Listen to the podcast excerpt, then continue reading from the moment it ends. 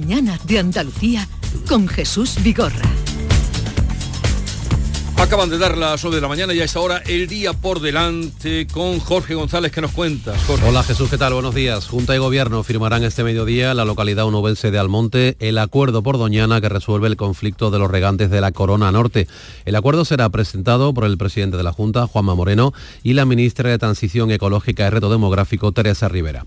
La policía ha detenido a un hombre como supuesto autor de la muerte de su expareja, una mujer de 25 años, y de su hija de tan solo 3, esta madrugada en un piso del distrito madrileño de Carabanchel. Hoy se cumple el cuarto día de tregua en Oriente Próximo, en principio es el último, pero los países mediadores trabajan para prolongarlo hasta 10 días más.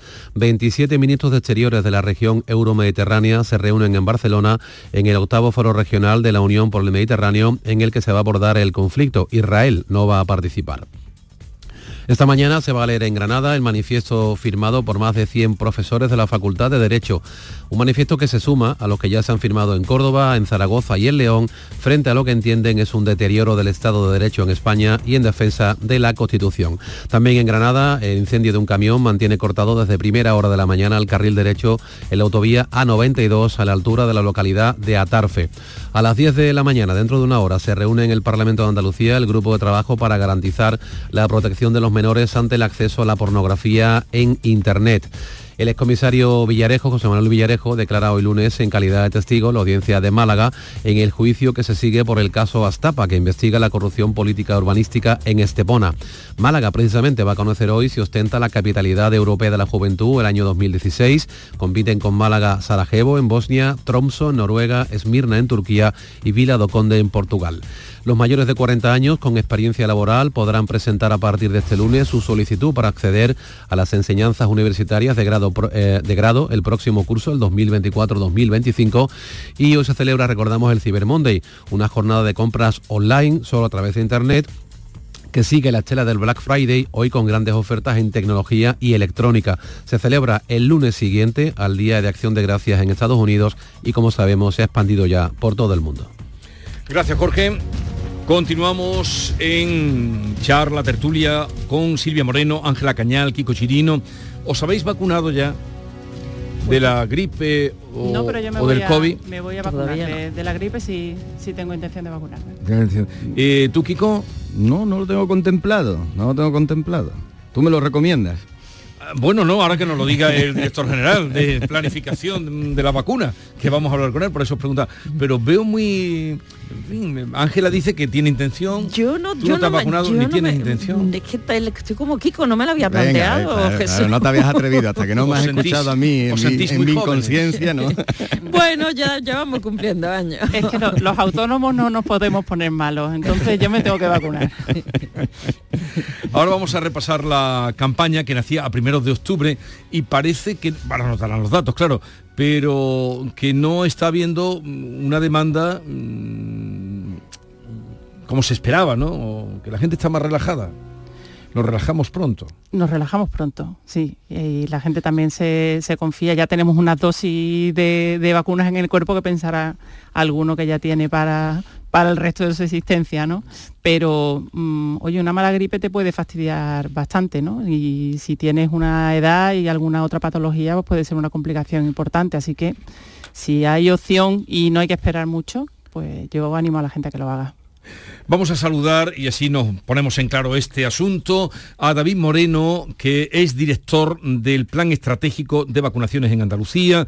Eh, en muchas ocasiones hemos hablado con él, en los momentos en los que no había vacunas, cuando vinieron, cuando se consiguió. David Moreno, buenos días. Buenos días, ¿qué tal? ¿Cómo estáis todos? Eh, bien, eh, aquí mm, mis compañeros, no voy a delatarlos, lo acaban de decir ellos, están sin ponerse ninguna vacuna, ¿eh? lo acaban de decir, ahora usted nos dirá. Eh, Andalucía inició la campaña de vacunación, eh, la campaña de 23-24 contra la gripe y el COVID a primeros de octubre, creo que fue el 9 de octubre. Eh, ¿cómo, está yendo la, ¿Cómo está yendo la campaña? ¿Qué nos puede decir? Pues la verdad que se han puesto ya bastantes vacunas a, a más de 1.300.000 andaluces. ¿eh? Sí. Que ya se han puesto, ya se han vacunado bastantes personas. Es una campaña, como sabemos, muy larga, porque hay que vacunar a muchas personas y se empieza en octubre para que dé tiempo a vacunarse el mayor número de personas posible antes de que llegue la gripe y los virus respiratorios, ¿no? Pero es cierto que todavía seguimos vacunando y seguiremos vacunando incluso hasta después de Navidad, porque siempre ese virus, el virus de la gripe sobre todo, hasta marzo sigue habiendo siempre eh, casos, ¿no? O sea que eh, aunque se han vacunado ya muchos, eh, todavía quedan también muchos andaluces por vacunar, tanto de gripe como de COVID, y evidentemente pues animamos a que, a que todas esas personas consigan cita. Ahora incluso es más fácil conseguir cita porque siempre en octubre y, y primeras semanas de noviembre se agolpan un poquito más por las personas mayores, las personas más frágiles copan prácticamente todas las citas, pero a partir de ahora ya incluso empieza a haber más huecos. O sea que, animo a todos los que están pendientes para vacunarse. Eh, ¿Quiénes serían eh, los primeros? Bueno, ya empezó la vacunación precisamente por los usuarios de centros residenciales, mayores, eh, centros de personas mm, con 85 años, pero ¿quiénes serían los que deberían vacunarse principalmente? Pues sobre todo los mayores de 60, es decir, ya están abiertos todos los grupos, los mayores de 60 son, digamos, el grupo mayoritario y más numeroso eh, que hay que vacunar, porque a mayor edad pues más riesgo hay siempre de, padecer una, gripe o un COVID con, complicaciones. Y por debajo de 60 años, todas las personas que tengan patologías crónicas. Todas. Prácticamente ninguna se queda fuera, o sea que cualquier persona que tenga una patología crónica, diabetes, EPOC, cardiopatía, hipertensión, eh, cualquier enfermedad neurológica, todos, todos están llamados a vacunarse de tanto de gripe como de COVID. Eh, en los mayores de 60 llevan ustedes ya, eh, están por el 45% de vacunados, ¿no? Sí, sí, casi un millón de, mayores de 60 ya vacunados, sí. Y para pedir la cita no hay más requisito que pedirle al médico de cabecera. Bueno, la verdad que cuando es por edad es muy sencillo porque, porque a través de CliSalud, de la web de CliSalud o a través de la aplicación de Salud Responde, la aplicación reconoce rápidamente que eres mayor de 60 y consigue una cita eh, muy rápido. ¿no? Las personas con patologías sí que, sí que eh, es recomendable que vayan a su médico para que el médico sea el que diga, bueno, pues usted tiene tal patología y tiene que ir a vacunarse aquí al centro de salud. ¿no? Como siempre, pues llamando por teléfono también al centro de salud o, presentándose en ventanilla, pues también se, consigue la cita. Pero es verdad que digitalmente es muy fácil ahora también. ¿Y, mm, en una visita se pueden llevar las dos, la de la COVID y la de la gripe? Exactamente, exactamente. Ya tenemos muchísima experiencia, ya llevamos tres años haciéndolo y se ha visto que no hay ningún tipo de problema por poner las dos vacunas a la vez, una en cada brazo habitualmente. Eh, duele un día, yo ya me la he puesto las dos y ya garantizo que más de un día no, suele dar dolor y muy bien tolerado. ¿Y de la COVID cuántas se han puesto a la altura que estamos? Bueno, del COVID, lo que es la, campaña actual, llevamos ya casi 900.000 dosis de, de vacunas de, de COVID.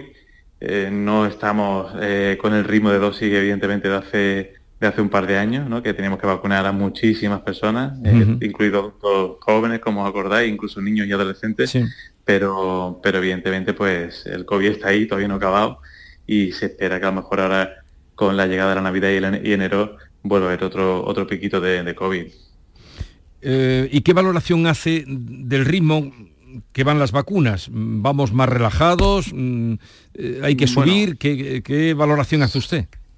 Bueno, hay que subir, evidentemente hay que subir. Eh, lo que pasa es que la lectura que hay que hacer un poco en perspectiva de estos años, es cierto que venimos de dos, tres años con un ritmo enorme ¿no? de vacunación, eh, todas las personas han recibido varias dosis de o gripe o, COVID y es cierto que encontramos a la sociedad con un poquito de, relajación, no voy a decir cansancio, pero sí relajación con este tema, ¿no? Pero, pero nosotros insistimos en que los virus nos han ido, la gripe ataca todos los años, ese sí que no, no va a hacer fluctuaciones como está haciendo el COVID y, existen muchas personas que tienen riesgo. O sea que mayores de 60 y, menores de 60 con, patologías crónicas, seguimos insistiendo en que hay que vacunar, aunque estemos ya en una fase de salida de la pandemia, pero, pero los virus siguen estando ahí y la gripe todos los años. ¿Y, ¿Y el pico de la gripe para cuándo se espera? Pues está empezando ya a subir lentamente y parece que podría ser al final de, diciembre, primero de enero, podríamos encontrarnos con el pico ya subida grande, digamos, de la gripe, podría ser más o menos ahí aprovechar si queréis saber algo. Eh, Silvia, Ángela o Kiko, alguna duda que tengáis sobre las vacunas. Claro. Buenos días, doctor Moreno. Mi duda es la siguiente. Si tienes menos de 60 años y no tienes patologías crónicas, ¿se recomienda la vacuna o no? Así de entrada no, porque antes hay que vacunar a muchas personas que sí que tienen que vacunarse prioritariamente, pero sí que es cierto que cuando ya vamos avanzando en la campaña y ahora a partir del 1 de diciembre incluso empezamos a vacunar a las personas que conviven con personas de riesgo. Es decir, eh, habitualmente hay muchas personas que tienen que están sanas, ¿no? pero que conviven con alguien con diabetes o alguien con una persona mayor. Y a todas esas personas también ya empezamos a vacunar a partir de diciembre. ¿no? Fumadores, que es un grupo nuevo que hemos incluido este año, empezamos a vacunarles también a partir del 1 de diciembre. Y si te pones a mirar todos los criterios, al final es raro que alguien no tenga alguna indicación para poder vacunarse. Es decir, es cierto que no existe una indicación, digamos, fuerte para que se vacune un adulto sano, que no tenga ninguna patología, pero, pero como poder, poder, eh, si uno mira los criterios, podría tener alguna indicación de vacunación. ¿Algo más? Ángela, ¿tú quieres saber algo? Bueno, saber si, como preguntaba Jesús, si estamos demasiado confiados ya después de todo el trauma que, pasamos eh, con la mm. pandemia, si que no sé si eso es bueno, ¿eh? que pasemos página o tenemos que estar siempre mirando con el rabillo del ojo a, este tipo de enfermedades. Bueno, yo creo que lo más importante es que la gente siga las recomendaciones de las autoridades sanitarias, ¿no? que habitualmente eh, están bien razonadas y bien argumentadas. No, no estamos vacunando Mm, por, por, gusto, ¿no? Y, sabemos que, que, todos los inviernos llegan, llegan una serie de virus respiratorios, ¿no? Un poco la incógnita está en el COVID, porque no sabemos muy bien cuánto va a durar, cada cuánto va a hacer un pico, pero la gripe es muy predecible, ¿no? Y la gripe o bien llega en noviembre o llega en diciembre, pero llega. Llega y hace un pico enorme y todos los años ingresan muchísimas personas. Bueno, nada más que tenemos que recordar pues, cómo se ponen las urgencias y las plantas de hospitalización en niños, en adultos, eh, y sobre todo el virus que más ataca y que más produce todo eso es la gripe. Hay más virus, pero el que más, sin duda, y con diferencia es la gripe. O sea que en este sentido insistimos en que, en que hay que vacunarse. Aunque estemos ya en fase de salida, pero la gripe no, no se va a ir, eso está clarísimo. Y además, si pensamos, como usted ha indicado, la que pueden liar en las urgencias, tal como están las urgencias, por el bien de todo, vamos a, vamos a vacunarnos. Eh, Kiko, ¿alguna duda? Sí, bueno, y una pregunta que, hace algunos meses o un año la hacíamos mucho, ¿no? Sobre el tema de las vacunas, cuando nos convertimos en, en expertos en marcas de vacunas y vacunas para el coronavirus, ¿no? Y no sé, saber qué tipo de vacunas son las que se están poniendo, la vacuna española, esa de la que tanto se hablaba, y saber también si las vacunas que se están suministrando en estos momentos eh, cubren todo tipo de variantes y que pueda haber de coronavirus o si se teme que pueda haber alguna variante nueva que escape a las vacunas de las que disponemos. Bueno, la pregunta es muy buena porque porque es verdad que durante una época estuvimos muy pendientes de eso y ahora como parece que, no, que no interesa y la verdad que a nivel científico sí que está, la investigación sigue en marcha. ¿no? Nosotros ahora mismo la vacuna que estamos usando para COVID es de la variante que está circulando ahora a nivel mundial. Eh, parece que esa cepa se ha instalado de forma muy universal y muy, muy continua. Es una variante de la Omicron, de la famosa Omicron que ya salió hace ya un par de años. Y esa variante pues es la que estamos usando a nivel mundial. Es una vacuna de ARN mensajero, de las primeras vacunas que llegaron a, acordaron, ¿no? De Pfizer, Moderna, pues este tipo de vacuna es la que seguimos usando a día de hoy. Y la vacuna española, la vacuna IPRA, eh, es una vacuna que es verdad que ha ido dando pasos muy buenos en el desarrollo clínico, la investigación, pero es cierto que todavía no había metido, para este año no, había, no le había dado tiempo a meter la variante que se está, está circulando ahora. Se espera que para el viene sí pueda estar lista, pero para este año pues no, no ha estado del todo lista. Tenemos un, pequeño eh, arsenal de dosis de IPRA para aquellas personas que tienen una contraindicación eh, absoluta con las vacunas de ARN mensajero para poder usarlas, pero, pero la que estamos usando mayoritariamente es la de ARN mensajero. Pues ya lo han oído, por el bien de todo, mm, es fácil, no hay que esperar mucho, eh, así es que las vacunas están disponibles aprovechen y, así evitaremos mm, males mayores. David Moreno, eh, director del Plan Estratégico de Vacunación de Andalucía, gracias por estar con nosotros. Un saludo y buenos días. Gracias a vosotros, que vaya todo muy bien. Igualmente, que tengamos un invierno sin, sin sobresaltos, más de los que tenemos. Eh, por cierto, que me tienes que contar, eh, Kiko, Maracena, Maracena sigue sonando. estás acordado a propósito de la sanidad, ¿no? Pero ahora me, lo cuentas ahora después. Maracena ya sabéis, ¿no? Pueblo, mm, todo lo que pasó en las elecciones y lo que quedó. Pero ahora resulta que el alcalde, que es del PP, eh, el otro día se despachaba. En fin, ahora nos contará. La eh, mañana de Andalucía con Jesús Vigorra. Ahora Eurojackpot, el mega sorteo europeo de la 11, es más millonario que nunca. Porque cada martes y viernes por solo 2 euros hay botes de hasta 120 millones. Y tan tataramillonario, porque si te toca el Eurojackpot, no solo te haces millonario tú, también tus hijos, y los hijos de tus hijos, y los hijos de los hijos de tus hijos. Compra ya tu Eurojackpot de la 11. Millonario por los siglos de los siglos. A todos los que jugáis a la 11, bien jugado. Juega responsablemente y solo si eres mayor de edad. Existe un lugar donde cada paso es una obra de arte, donde la tradición forma parte del futuro, donde el tiempo se detiene para disfrutar cada segundo. Hay un lugar en el mapa que es magia para los sentidos, en donde cada paso se convierte en una experiencia. ¿Y si nos regalamos Úbeda y Baeza? Dos ciudades, un destino. Hola, amigo Nicolás. Hola, Baltasar, Gaspar, Melchor. He estado ayudando en las tiendas MGI y ahora necesito vuestra ayuda para repartir todos los juguetes. En MGI, los juguetes de primeras marcas están a 10, 15 y 20 euros. Cuenta con nosotros, amigo Nicolás. Nosotros también te necesitaremos. En tiendas MGI nos da mucho trabajo. Canal Sur Radio. Soy Andrea, capitana del equipo de fútbol de los Unaute Club. En cuanto a las instalaciones deportivas, creo que han mejorado bastante y creo que es una buena base para poder hacer buenos entrenamientos y que todo el mundo se sienta a gusto. Cada día la Diputación de Sevilla trabaja con tu ayuntamiento para mejorar las instalaciones municipales en tu pueblo y tu ciudad. Diputación de Sevilla, cerca de ti. En Solarrica sabemos que hay regalos que no caben bajo el árbol. Abrazar, cocinar, reír, disfrutar, brindar, celebrar. Porque lo que realmente importa cuesta muy poco. Solarrica. Contigo en los momentos importantes. Este mes en Sirsa Renault y su red de agencias solo podrás decir... Sí quiero. Para los enamorados del volante, este es el momento de un sí quiero con Sirsa Renault y su red de agencias. Ven y enamórate de nuestros precios en todos los modelos como el del nuevo Renault Clio desde 15.500 euros. Este es el sí quiero que estabas esperando. Y ahora además, si vienes antes del 30 de noviembre, te llevas una magnífica cesta de Navidad. Sí quiero.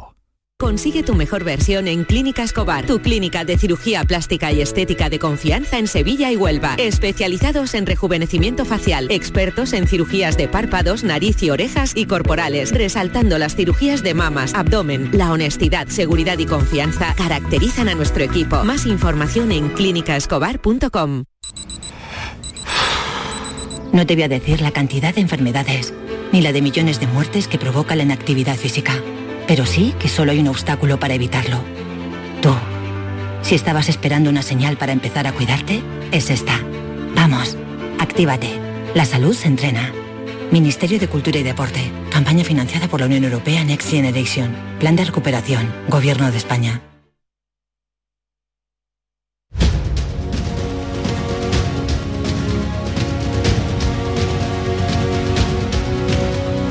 Esta es La Mañana de Andalucía con Jesús Vigorra, Canal Sur Radio.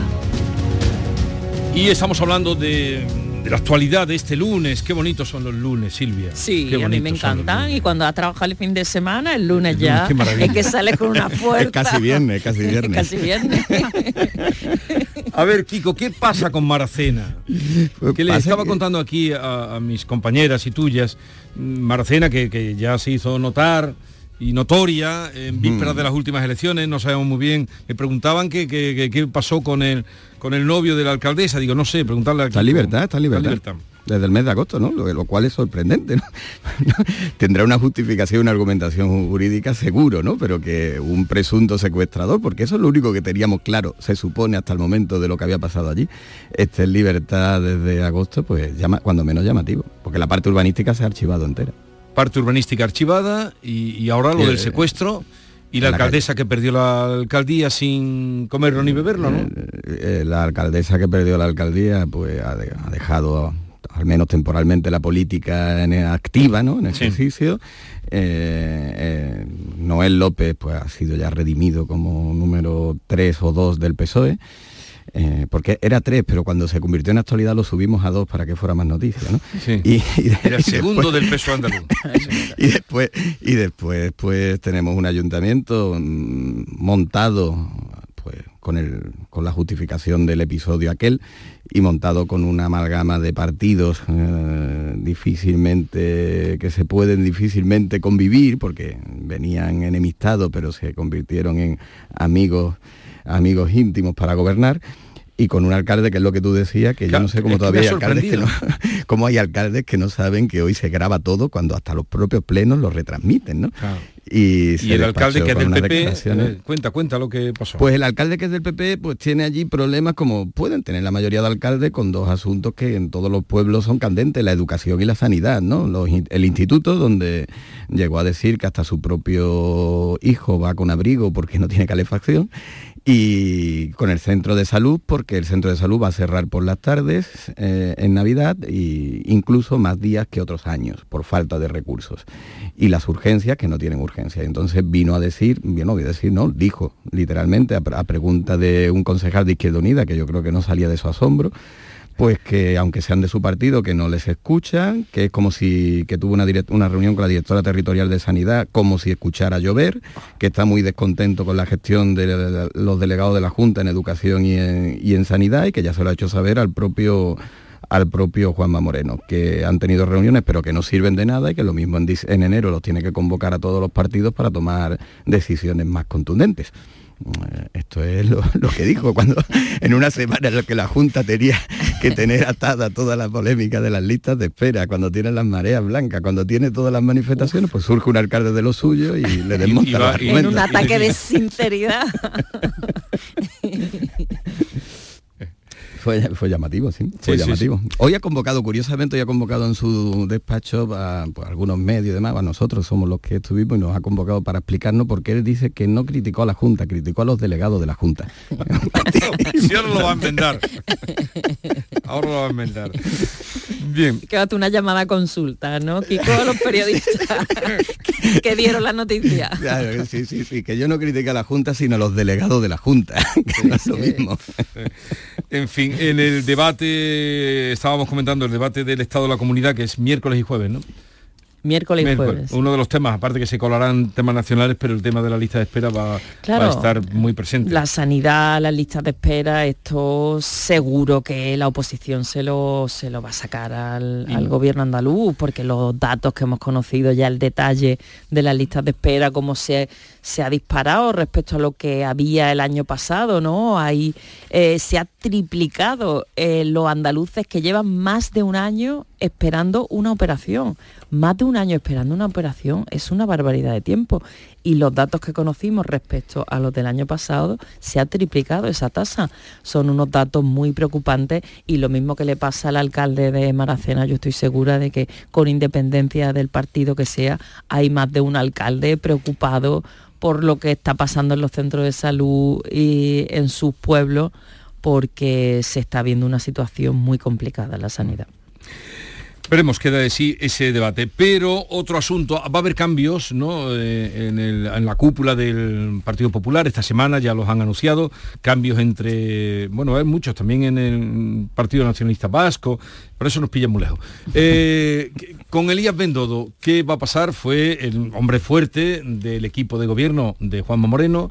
Se fue em, pues, llamado a, a ser principal, como lo ha venido haciendo, portavoz del Partido Popular el otro día salió una noticia que no creo que eso en el país, en la portada, de que quería volver, que eso no sé hasta qué punto eso puede...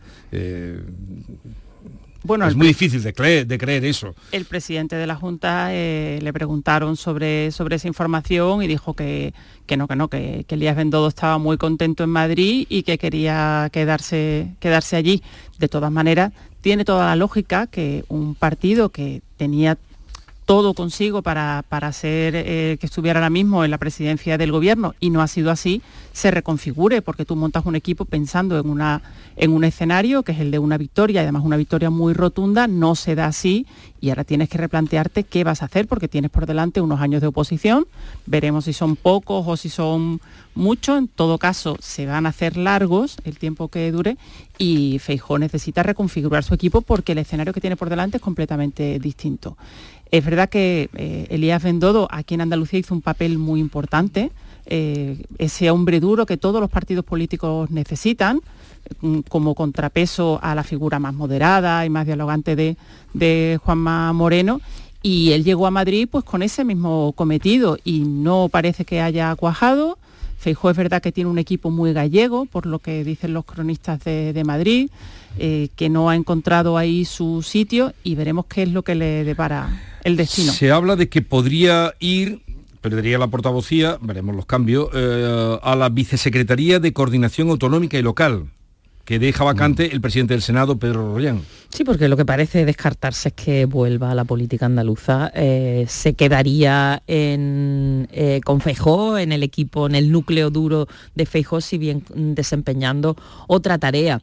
Claro, Feijó, Bendodo fue la mano derecha de Juanma Moreno y fue llamado por, por Feijó para replicar el modelo de éxito que el PP andaluz había desplegado en Andalucía. Recordemos que el PSOE, después de gobernar de manera ininterrumpida durante casi cuatro décadas, eh, el PP, eh, gracias también a los votos de Ciudadanos y Vox, en 2018 logra Em, logra hacerse con la presidencia de la Junta de Andalucía. La mano derecha de Juanma Moreno durante ese gobierno del cambio fue Elías Bendodo y entonces el PP nacional lo reclama para replicar ese modelo de éxito que estamos viendo que no, no ha sido posible. Y allí también había en el gobierno central, en Madrid, en las elecciones nacionales, había una expectativa sobre el PP que finalmente no se han producido y coincido con Ángela en que lógicamente los equipos pues deben configurarse de una manera distinta para las nuevas tareas.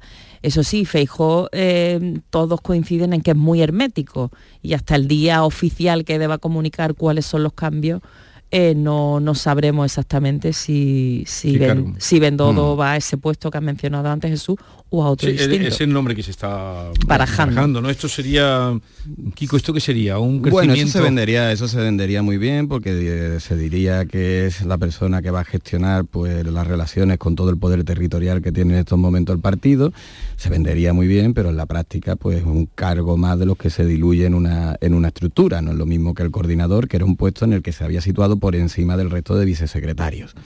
Yo, eh, los que estuvimos en ese congreso del PP sabemos cómo fue la secuencia de hechos. Eh, fue primero el anuncio de Bendodo como miembro de la dirección, como con ese rango de coordinador, y fue después, por la noche, eh, en una nota de prensa que mandó oficial el partido, donde Juanma anunció que dejaría el gobierno. le puso, en puso sobre papel que el compromiso llevaba implícito que tendría que dejar también el gobierno.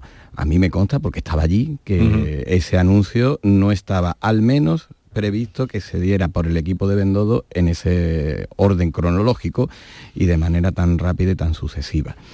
Eh, Juanma Moreno ha dicho ya que de una manera muy elegante y muy, muy oportuna que de momento, de momento no va a venir a la política andaluza. De momento no va a venir a la política andaluza. Lo que pasa es que tenemos un, hay un partido, el Partido Popular, que se configuró con las expectativas de ganar y gobernar y ha ganado y no ha gobernado. Y ahí pues hay muchas personas que estaban llamadas a ser ministros eh, o que querían o que entraban en las quinielas y en las hipótesis para ser ministro, que ahora se han encontrado que tienen que hacerse un hueco en un partido de la oposición, donde quien tiene principalmente que monopolizar y controlar el discurso desde la oposición para rentabilizarlo es el propio Feijóo.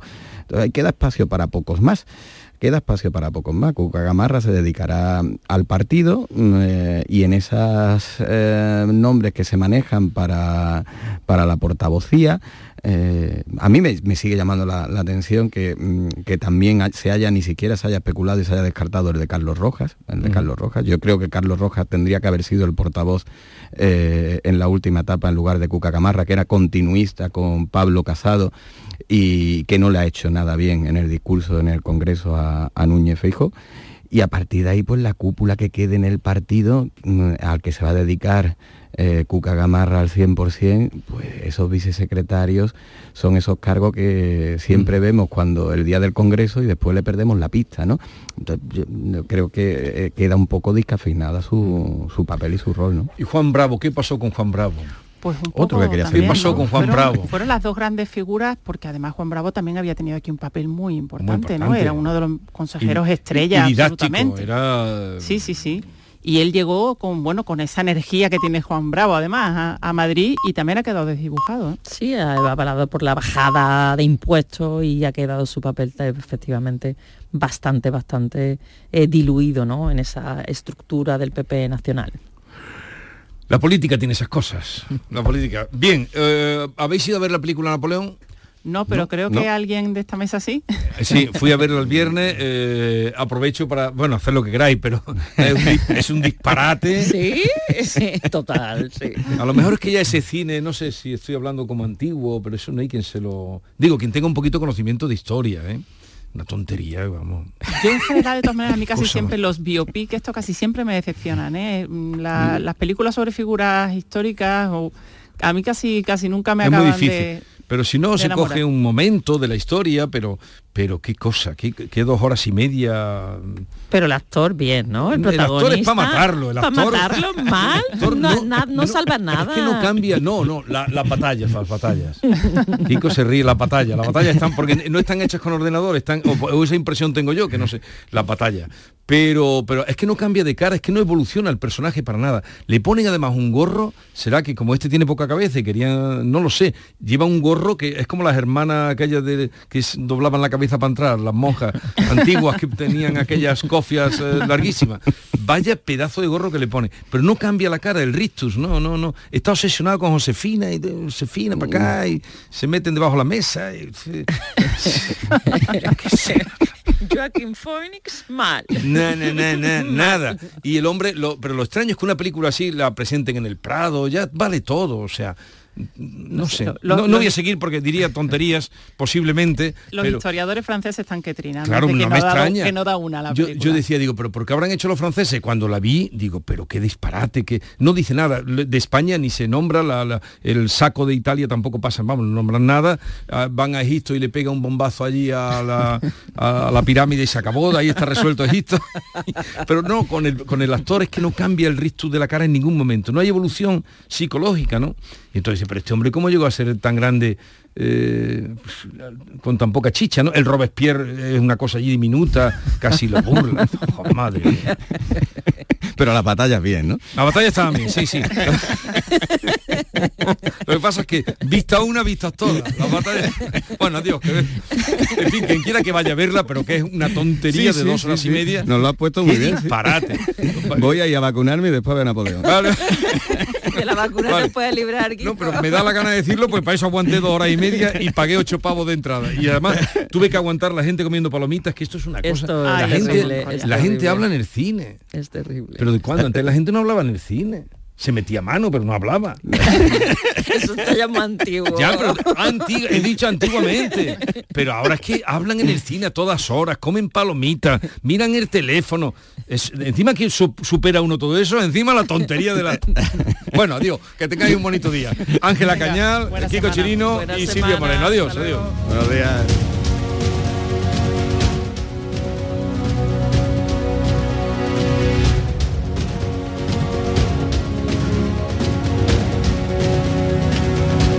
Esta es La Mañana de Andalucía con Jesús Vigorra, Canal Sur Radio.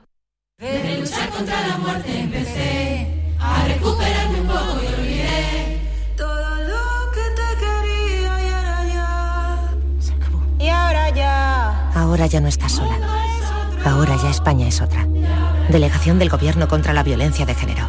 Ministerio de Igualdad. Gobierno de España. Disfruta el mes de Black Friday con Social Energy. Llévate 200 euros en tu batería virtual con Luz, con seguro todo riesgo incluido los dos primeros años y grandes descuentos con hasta 25 años de garantía en todas nuestras instalaciones de primeras marcas. Pide tu cita al 955 44 11 11 o socialenergy.es y aprovecha las subvenciones disponibles. La revolución solar es Social Energy. Estos son Nacho Carla entrenando duro como siempre. Uno de ellos ha salido este año con 35 goles, 16 asistencias y 3 títulos. Aunque Nacho es un crack, no importa el esfuerzo que ha hecho Carla en conseguir esos datos. Los focos siempre van al mismo sitio. En el deporte, que lo que importa, importe. Ministerio de Cultura y Deporte. Campaña financiada por la Unión Europea Next Generation. Plan de recuperación. Gobierno de España. Canal Sur Radio. Sigue la corriente del río. Navega en la inmensidad del océano. Adéntrate en la jungla. Descubre lo desconocido. Sumérgete en un mundo de medusas. Rodéate de peces tropicales y echa raíces en el manglar. Ya estás conectado. Déjate abrazar por el mar. acuariosevilla.es ¡Ho, ho, ho! ¡Feliz Blackidad! En el Black Friday de Sevilla Fashion Outlet ya se siente la Navidad. Aprovecha para hacer tus compras a precios muy black. Ven, adelántate y consigue tus regalos en el Black Friday de Sevilla Fashion Outlet hasta el 27 de noviembre. ¡Ho, ho, ho! Del 2 al 10 de diciembre se celebra en Conil la décima ruta gastronómica dedicada a la vaca retinta. Ven a degustar los exquisitos platos de esta carne de raza milenaria de la mano de grandes chefs. Descubre quién gana el concurso y disfruta de Conil, de su gastronomía, de su clima y su buen ambiente. Toda la información en la web del Patronato Municipal de Turismo, turismoconil.es. Bordadores, imagineros, pintores, restauradores, tallistas, doradores, pasamaneros, cordoneros, escultores, todos ellos y muchos más formamos parte del sector de los comercios del arte sacro de Sevilla. Visítanos. Arte Sacro, un tesoro a tu alcance en el corazón de Sevilla. Programa de apoyo al comercio minorista, promovido por la Cámara de Comercio de Sevilla y financiado por Fondos FEDER. Colabora Ayuntamiento de Sevilla y Asociación Gremial Sevillana de Arte Sacro. Hola, amigo Nicolás. Hola, Baltasar, Gaspar, Melchor. He estado ayudando en las tiendas MGI y ahora necesito vuestra ayuda para repartir todos los juguetes. En MGI, los juguetes de primeras marcas están a 10, 15 y 20 euros. Cuenta con nosotros, amigo Nicolás. Nosotros también te necesitaremos. En tiendas MGI nos dan mucho trabajo. Si la familia entera comparte tarea, el trabajo de casa repartido no cansa. Campaña de sensibilización sobre corresponsabilidad. Plan Corresponsables. Ministerio de Igualdad. Gobierno de España. Junta de Andalucía. No te voy a decir la cantidad de enfermedades, ni la de millones de muertes que provoca la inactividad física, pero sí que solo hay un obstáculo para evitarlo. Tú. Si estabas esperando una señal para empezar a cuidarte, es esta. Vamos, actívate. La salud se entrena. Ministerio de Cultura y Deporte. Campaña financiada por la Unión Europea Next Generation. Plan de recuperación. Gobierno de España. El flexo de Paco Reyero. ¿Cuál es su mayor extravagancia? Tener una hija con el loco de la colina. Hacemos un silencio, por tanto. ¿El silencio es suficientemente largo o hay que hacerlo más largo, señora Bonet? Nunca será como él los hacía. El Flexo, los lunes a la una de la madrugada en Canal Sur Radio. Contigo somos más Canal Sur Radio. Contigo somos más Andalucía.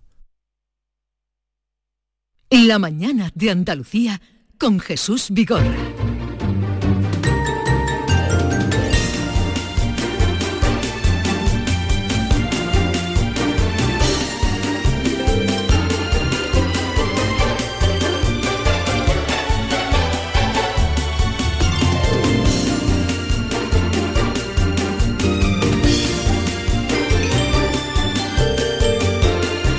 La otra tertulia con Maite Chacón, buenos días.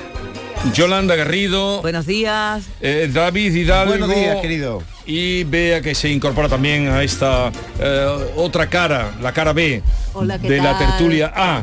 Buenos días. Eh, además que ya recuperada vuelve con nosotros. ¿Por dónde vamos a comenzar, querido? ¿A mí me pregunta? Sí. Bueno, ¿quieres contar tú lo de José de los Camarones o qué? No, hombre, no, vamos, ahora os cuento de José los Camarones, que no sé si contaros o no contaros, porque solo fui, todo muy con los camarones, José, de los camarones, José, José, pero lo único que fui a verlo yo. Sí, porque yo había quedado, si no hubiera ido. Eh, la Eh, hora la- es que a las 3 de la tarde Era es una poco hora flamenca. muy rara, muy rara, muy Pero rara. es verdad que después de cantar se pone a repartir Ahora, ahora te lo cuento, ahora te lo cuento lo de José de los Camarones. Bueno, os acordaros, la semana pasada nos hicimos eco de una noticia que nos impresionó. La madre de Julio haciendo una llamada a toda Sevilla para intentar localizar la carpeta de los dibujos de su hijo fallecido por leucemia. Lo único que le quedaba por él de él no mm, lo encontraba por ningún sitio. Su marido había estado con la carpeta, la había dejado en el techo de un automóvil, de un coche, y, eh, se había despistado y había perdido la carpeta. Y ha, ha habido, en las redes sociales ha habido un montón de gente buscando la carpeta. Bueno, pues ya está, ya está en poder de los padres de Julio eh, la, La carpeta. la carpeta con los dibujos. Vamos a saludar a Alejandro García, que fue quien eh, recuperó los dibujos. Sí. Alejandro, buenos días. Hola, buenos días. ¿Cómo fue? ¿Dónde encontró los dibujos? Pues la verdad que la historia es bastante mm, extraña. Eh, yo aparqué el martes eh, en, en- en delante de- del bar, eh, me fui a cenar, mm, vol- volví, cogí mi coche y me fui desde la Puerta de la Macarena a donde yo vivo y eh, mm, que es por la zona de Nervión. Al día siguiente me levanté y de, de Nervión fui a trabajar a- al Hotel Barceló Renacimiento. Estuve todo el día allí mm, trabajando y mm, por la noche volví a la zona de Nervión y eché gasolina. Y cuando estaba echando gasolina vi que en, en el techo había una, una libreta. Y, y cogí la libreta y la vi que tenía unos dibujillos y digo, ah, pues mira, qué curioso, voy a guardarla y luego, luego la miro. Y, y nada, luego la estuve mirando y no sé muy bien por qué la guardé. O sea, en, en realidad estuvo la, eh, 24 horas en el techo de mi coche, me recorrí toda Sevilla y, y no se cayó del techo. Qué es barbaridad. lo verdaderamente sorprendente. es más rarísimo, sorprendente. rarísimo. Es rarísimo. Entonces estás 24 horas con la carpeta arriba. Cuando echas gasolina te das cuenta y otra cosa curiosa, que no te deshaces de ello porque una carpeta que con dibujos, pues lo normal hubiera sido deshacerte de ella, ¿no? La guarda. ¿Y cómo te enteras de que había una familia buscando, Buscando esa esos carpeta. dibujos? O sea, yo encuentro la, la libreta el, el miércoles. Y, y nada, yo eh, mm, no le doy mayor importancia. La- guardo porque no la tiro porque yo tengo un amigo que pinta y, tie- y tiene una libretita muy parecida y él mm, va con ella siempre por la calle y va pintando cosas. Entonces dije, bueno, pues esto puede ser curioso, a lo mejor tiene dibujitos chulos, me lo voy a, lo voy a guardar para verlo. Sí. Y, mm, y, nada, yo la, la guardé, la, la metí en la mochila y listo. Eh, seguí mi vida normal trabajando y estaba mm, en estos momentos aburridos que están mirando Instagram y de repente me saltó la, un, un reel de Instagram de, de la página Lost in Sevilla Sí. y mm, en el que en el que estaban hablando de eso entonces eh, yo de repente me, mm, se me pues, se me cortó el cuerpo me- se me puso los pelos de punta y empecé eh, pues vamos me y digo soy yo soy yo la tengo yo la tengo yo empecé a gritar y mi mujer se eh, que no sabía de qué iba la historia porque ni siquiera le había comentado lo de la lo de la, lo de la libreta, pues decía, ¿qué pasa? ¿Qué pasa? ¿Qué, qué ha ocurrido? ¿no? Y, y nada, entonces pues ya me enteré justo por el, el sábado por la, por la publicación de la página. Pero lo sorprendente es que te subieras al coche, te bajaras del coche, te subieras del coche, te bajaras del Y coche. la carpeta Y la carpeta allí. ahí. Estuviera allí, no sé. la, la carpeta allí y que, y que nadie la cogiera también. Claro, que, y- que- que- que estuvo Y en la que no calle. se cayera. Que no se Ya. ¿Le, le has entregado, cómo fue la entrega de, de la carpeta? Supongo que los padres eh, muy La agradecidos. verdad que claro. fue muy, muy emotiva. Eh, yo soy de Málaga y estaba trabajando en Sevilla y casualmente eh, mm, los padres estaban en Málaga. Entonces el domingo yo volvía para Málaga y ellos volvían para Sevilla, así que quedamos a mitad de camino por Antequera Sí. Y mm, en un bar de carretera y la verdad que fue muy emotivo. Nada, estuvimos, nos dimos muchísimos abrazos, nos hinchamos de llorar todos Ya. y, y fue muy bonito. Nos hicimos allí unas fotos, en fin, estuvimos, nos pegamos allí como una hora y pico hablando y conociéndonos y la verdad que no sé, es todo muy extraño, pero mm, yo no creo que sea por casualidad. Vamos, yo, Ya. yo, yo ya de momento para la semana que viene voy a apuntarme para donar médula. Ah, sí. Porque Sí, ¿no? eh, mm, yo creo que esto es una buena ocasión para que mm, reavivar ese espíritu que Julio intentó hacer un el movimiento de, de una campaña de, de que la gente donara médula, y creo que es un buen momento para reavivar eso y que haya otro otro tirón de, de donación de médula. ¿Tú, tú tienes hijos? Yo tengo dos hijas, sí, Dos hijas. una de 15 y otra de 10 años. Por eso es más, Ya. o sea, uno, se- uno se pone en el lugar de, Claro. de- de esos padres y entonces pues se te encoge el alma, claro. Ya, claro, claro, pero la alegría que le has dado ha sido inmensa porque imagínate además la madre, de- la carpeta claro. como tal y, y encontrar la carpeta, o sea que, No, que ha sido... Ellos han estado de- desde el martes hasta el hasta el sábado que se enteraron que yo la había recuperado, pues mm, eh, mm, otra vez reviviendo y con una pena y con un dolor de haber perdido eh, ese recuerdo tan bonito, De ¿no? su Que- hijo. que tienen.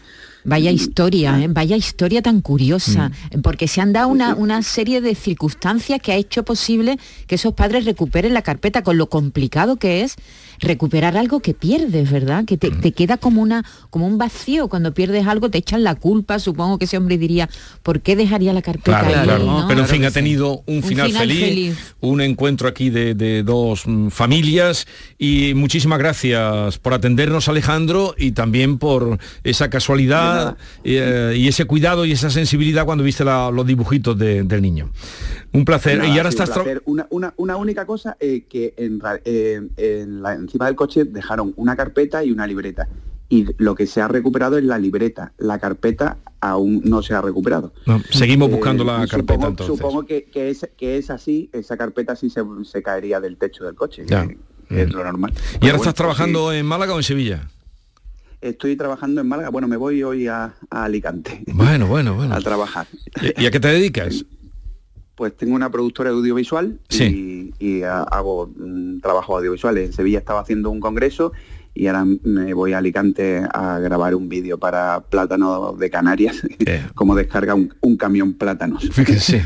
O sea, una profesión que, que te sorprende cada día. Mucha suerte en tu trabajo, Alejandro, y gracias por atendernos. Muchísimas gracias. Adiós, Nada, adiós. Un placer. Un saludo. Final Final feliz. feliz y emotivo, como nos decía.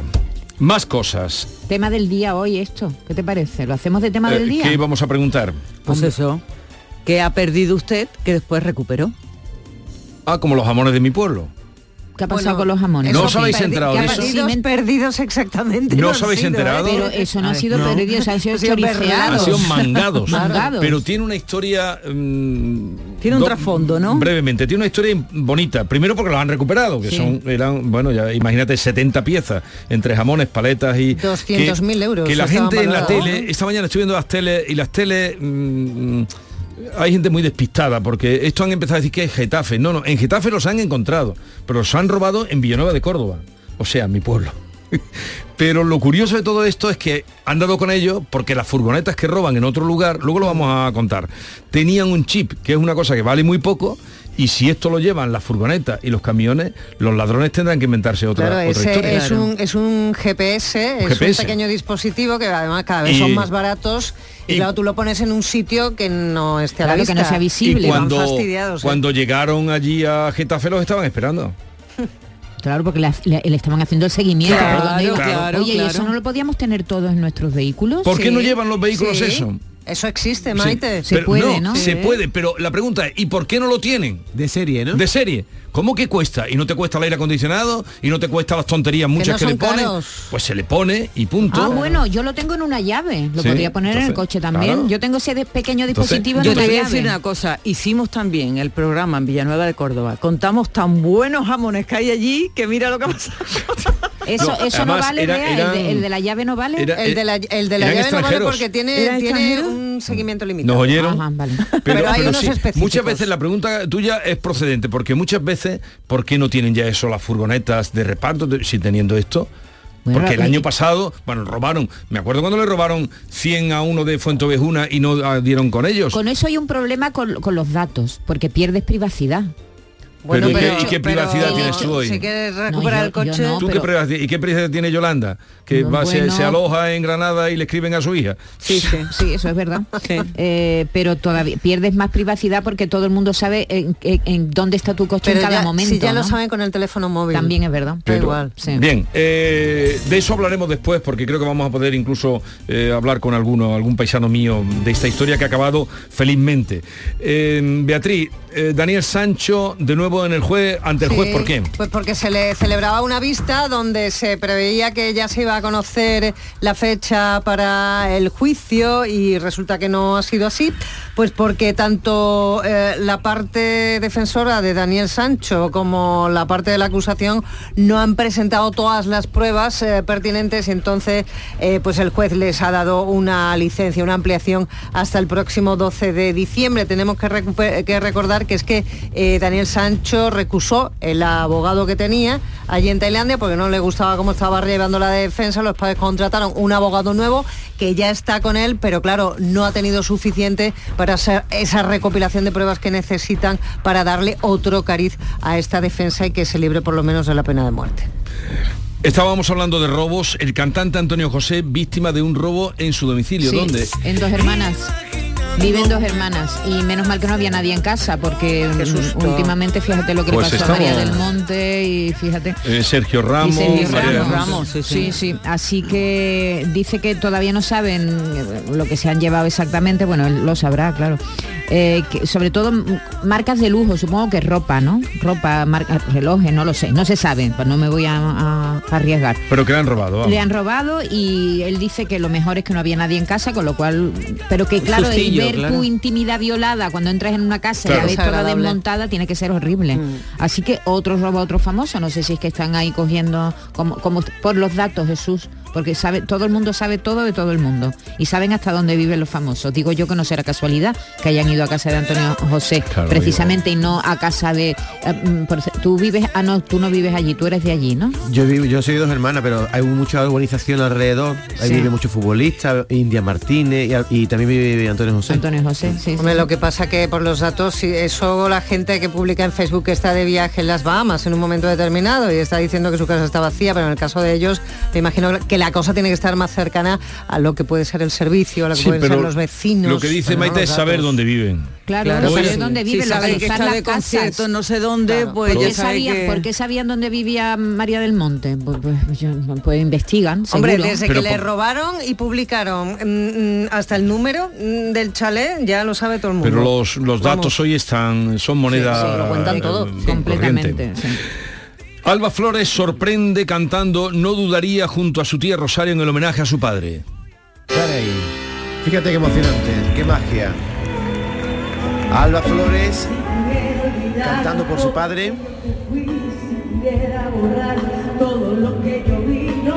28 años después de su muerte se ha celebrado un concierto, un homenaje en Madrid a Antonio Flores, por cierto Sí. que fue presentado por Lolita y Rosario, por sus hermanas, y lo que no sabía nadie es que Alba Flores iba a cantar, primero empezó con Arriba los Corazones y después con este No Dudaría, que hizo llorar al público, 8.000 asistentes.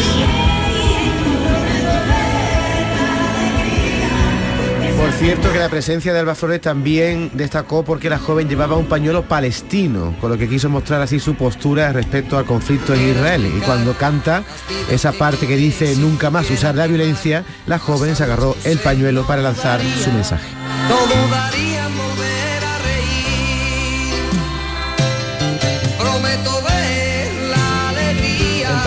¿eh? La experiencia, pero nunca, nunca más usar la violencia. Ver Me ha adelantado. escarmentar de la experiencia, pero nunca, ¿Por qué unas canciones se meten en nuestra cabeza? No, no, Lo que destaca el churu churu. ¿Qué es lo mejor de la canción? Hombre, no. Es como el himno de España, que no lo sabemos es Lolo Lolo. Y el churu churu. Yolanda Lagar revela que su hijo perdió el 60% de lo que invirtió en criptomonedas. Sí. La presidenta... El hijo de Christine Lagarde. Sí, sí, No sí, le hizo sí, ni sí. caso, Oh, nada. La Pasó madre- de ella completamente. Hay que ver. Y eso es lo que ha contado precisamente la presidenta del Banco Central Europea. Ha reconocido eh, tener una opinión muy baja de las criptomonedas y ha dicho que su propio hijo, ignorando sus consejos, ha perdido el 60% de lo que había invertido. Ahora lo dice, ¿no? Dice que, que invirtió poco, pero bueno, no era mucho, pero perdió aproximadamente, pues eso, el 60% ha relatado en un coloquio que ha tenido en Frankfurt con 200 jóvenes eh, organizado por el Bundesbank. Explicó también que cuando hablaron, su hijo lo aceptó de mala gana, le dijo así como, vale, pues llevo razón tal. ¿Qué es lo que hay que hacer? Bueno, pues que tener mucho cuidadito donde uno se mete. Y después, mucho, mucho. y después eh, como moraleja, hacerle caso a, A las madres que se suelen equivocar muy poco y más si tiene esta- estas O informaciones. sea, Christine Lagarde en casa y, No le hacen ni caso. y el ¿Has hijo... visto? ¿Has En casa del herrero. Cuchara de palo. De hay- hay- hay niños que y escuchar hacen- a Paco Vocero por las mañanas. Mm, la Virgen de Valme vuelve a su templo en coche descapotable.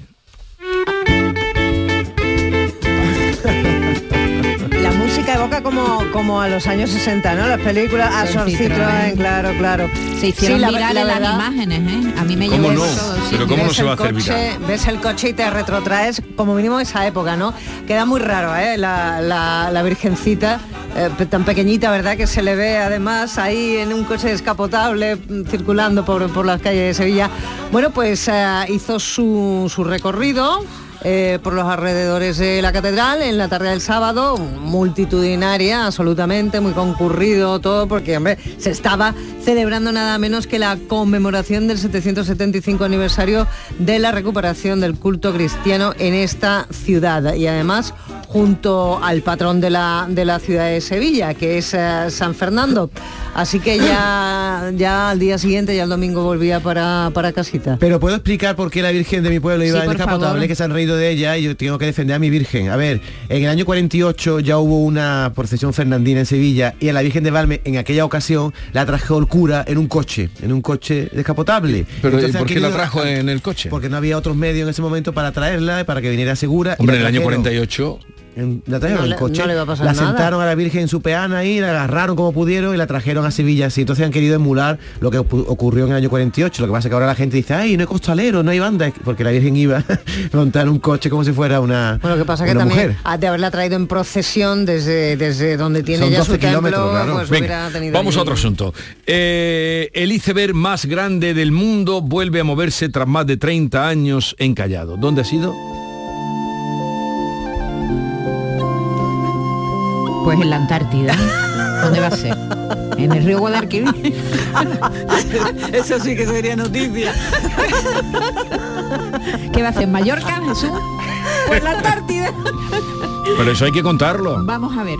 30 años llevaba este iceberg encallado en el fondo del océano. Se desprendió de un- una masa de hielo mucho más grande. Hace y se, se desprendió ese Cambio climático. ese cacho de, ¿Qué de- tenemos? de trozo de hielo que se llama A23A y Vaya que nombre. mide 4.000 kilómetros cuadrados. Más o menos La Rioja, la provincia de La Rioja Y entera. y- o dos veces Tenerife. Ajá. Imagínate, el doble de la isla de Y Tenerife. para esa extensión le ponen ese nombre horroroso. Sí. A, ¿cómo es? A23A. Ay, qué. Parece el nombre de un avión. 23A. Ah, que 20 segundos a pues ya está, que ya se está. separó de la costa antártica en 1986 y que se le conoce como isla de hielo y ahora está por ahí y a ver lo que forma, a ver lo que forma esta masa Está de suelto. hielo, está suelto si empieza a derretirse. Y por nombre tan corto. ¿Y, y David Bisbal cantando en el colegio de su hija no lo cuentas eso? Esta es La mañana de Andalucía con Jesús Vigorra, Canal Sur Radio. Este es Mario, entrenando duro como siempre. Tiene un promedio de 20,6 puntos, 5 rebotes y 8 asistencias. Creo que no me dejo nada. Ah, sí, va en silla de ruedas.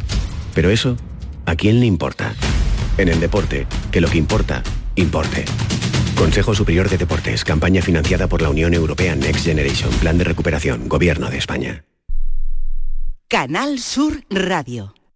Desde Masesa queremos dar las gracias al esfuerzo realizado por la población, los comercios y la industria para reducir el consumo de agua. Sin embargo, y a pesar de las últimas lluvias, seguimos estando en situación de emergencia por sequía, lo que hace obligatorio reducir el consumo un 10% y restringir la utilización de agua potable en usos ornamentales, recreativos, de limpieza y cualquier otro que no sea esencial. Para conocer mejor estas limitaciones, consulta el bando por sequía en la web de tu municipio o en www.emasesa.com. Recuerda que no hay agua que perder y que ahorrar es cosa de todos. Es un mensaje de Masesa, tu empresa pública del agua. Encuentros Carrusel Taurino. El jueves 30 de noviembre, Canal Sur te invita a conocer los pilares de la tauromaquia a través de la charla con Carmen Tello. Con la esposa del maestro Curro Romero profundizaremos en el papel clave de la mujer del torero, un sustento emocional incuestionable. Modera el director del programa Carrusel Taurino de Canal Sur Radio, Juan Ramón Romero. Desde las 8 de la noche en el Teatro Fundación Cajasol. Entrada libre hasta completar aforo.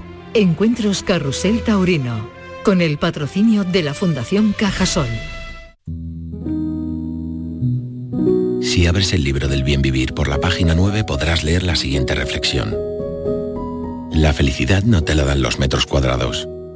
La felicidad te la dan aquellos con quien los compartes. Con el cupón diario de la 11 puedes ganar hasta 500.000 euros de lunes a jueves y practicar el bien vivir. Cupón diario de la 11. Te toca bien vivir. A todos los que jugáis a la 11, bien jugado. Juega responsablemente y solo si eres mayor de edad.